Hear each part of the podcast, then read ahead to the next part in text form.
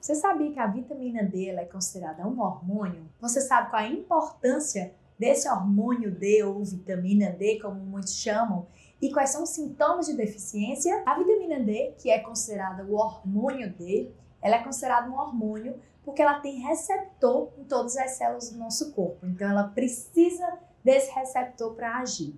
E a vitamina D ou hormônio D, ela é sintetizada a partir da nossa pele. Quando a gente se expõe à luz solar, a luz irradia na nossa pele e então é convertida para o hormônio D. A princípio existe o pré-hormônio, né, que é a pré-vitamina D, e depois ela é convertida na própria vitamina D, que é a que age de fato no nosso corpo e que tem inúmeras funções. Para vocês terem noção, a vitamina D ela age em aproximadamente 2 mil genes do nosso corpo, então é muita coisa, ela realmente é muito importante. Uma das principais funções da vitamina D e que ela é mais conhecida pela maioria das pessoas é a absorção que ela tem que fazer de cálcio e de fósforo a nível intestinal. Então, ela promove essa absorção de cálcio e fósforo, que é importantíssimo para a nossa saúde dos ossos, tá? Prevenindo, assim, osteopenia, osteoporose nos adultos e o raquitismo nas crianças. Então, a vitamina D, inclusive, ela foi descoberta nessa época, onde foi observado que as crianças que ficavam dentro de abrigos fechados ou que não se faziam a exposição correta à luz solar, elas desenvolviam alteração dos ossos, né, que era o raquitismo, e aí então ficou descoberto que a vitamina D era a vitamina do sol, tá? Então, se você pode conseguir essa vitamina D a partir da exposição solar, provavelmente ela não vai ter uma boa absorção nos alimentos. Mas existem alguns alimentos sim que contêm uma vitamina D que não é tão bem importante quanto a vitamina D do sol, porque ela ainda é considerada uma pré-vitamina D, mas que tem sim sua importância que pode ser é, avaliado o consumo desses alimentos. E quais são eles? É o ovo, principalmente na gema do ovo, o fígado, que tem uma alta concentração, e o bacalhau. Então, são os três alimentos que a gente consegue ter um pouquinho dessa absorção da vitamina D. Mas realmente a vitamina D ela é bem melhor absorvida com a exposição solar, tá? Então, através da pele que ela é absorvida. Outra função importantíssima da vitamina D é o nosso tônus vascular e o nosso tônus muscular. Então, se ela tem essa função, logo vocês conseguem identificar o quanto ela é importante para a saúde do nosso coração e dos nossos vasos. Então, a saúde cardiovascular, ela tem total relação com a vitamina D. Outra função bem interessante da vitamina D é atuar na nossa imunidade. Então, quem adoece aí com facilidade, quem quer prevenir de adoecer, é importante ficar de olho nos níveis de vitamina D, porque ela também tem excelente função na nossa imunidade. Outra função da vitamina D, ela atua juntamente com outros precursores para a produção de neurotransmissores, que são tão importantes para a nossa saúde cerebral, para a produção de serotonina, dopamina. Então, vários neurotransmissores precisam dessa vitamina D para que sejam produzidos. Desse modo, a gente já consegue observar até o que, que a vitamina D previne. Então, a gente vai falar só sobre a prevenção é, de algumas doenças com a vitamina D. Outra ação bem importante da vitamina D é o aumento da produção de insulina. Então, ela estimula a nível pancreático, lá no pâncreas, a produção dessa insulina. Então, a gente consegue ver que a vitamina D, ela tem uma abordagem completa no nosso corpo e ela consegue atuar em diversos órgãos. Por isso que ela é considerada um hormônio.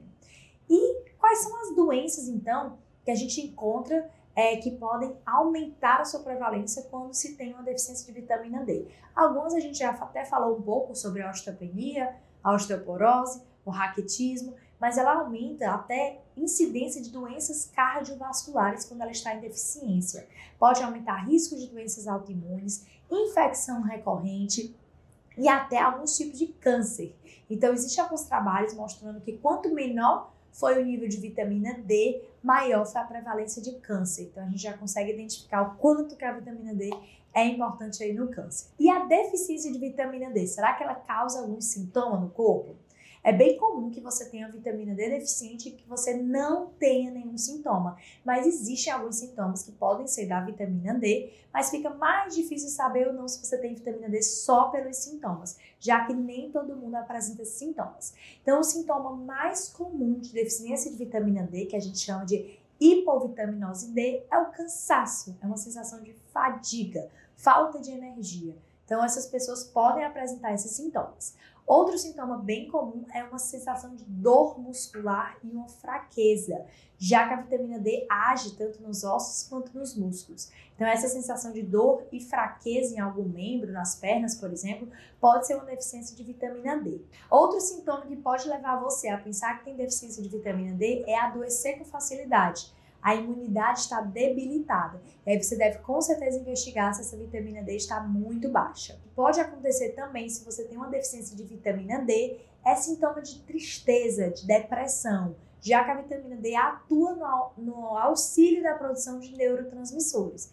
Então, se você tem algum desses sintomas, fica de olho nos seus níveis laboratoriais. A gente pode dosar no sangue o nível de vitamina D no corpo e a gente consegue dosar a vitamina D ativa, que a gente consegue dosar pelo nome de 25-hidroxivitamina D, tá? Então a gente pode dosar para saber realmente se a gente está com nível mais baixo ou está com nível saudável. Lembrando que o valor de referência do laboratório, ele é bem abrangente, mas quando a gente vai para estudo científico, a gente já avalia que o nível de prevenção dessas doenças, de câncer, de diabetes, de doenças cardiovasculares, são níveis mais elevados de vitamina D. Então, não é interessante que a gente esteja com esses níveis dentro da média ou só dentro do valor de referência ou até abaixo do valor de referência. É importante que a gente mantenha esses níveis otimizados e sempre mais elevados de vitamina D. E como aumentar essa vitamina D? Uma forma é a exposição solar.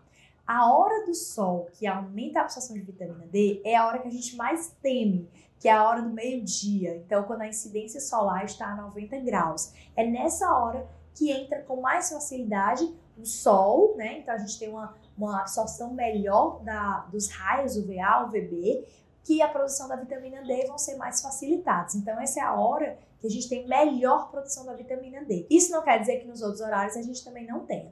Então, o ideal para também a gente cuidar da questão do câncer de pele, a gente procurar aqueles horários, pelo menos ali antes das 8 da manhã, onde o sol não é tão intenso, tá?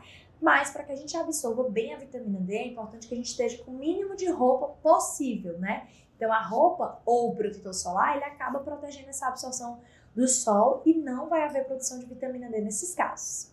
Outra forma é a gente suplementar a vitamina D, que é o que eu acabo recomendando muito mais, porque eu sei que a maioria das pessoas estão dentro de um escritório, dentro de um consultório, dentro do carro, ambientes que a pessoa não tem essa absorção do sol, então é difícil a pessoa ter um tempo todos os dias para se expor ao sol. Lembrando que a gente precisa de vitamina D todos os dias, assim como a gente precisa tomar banho todos os dias.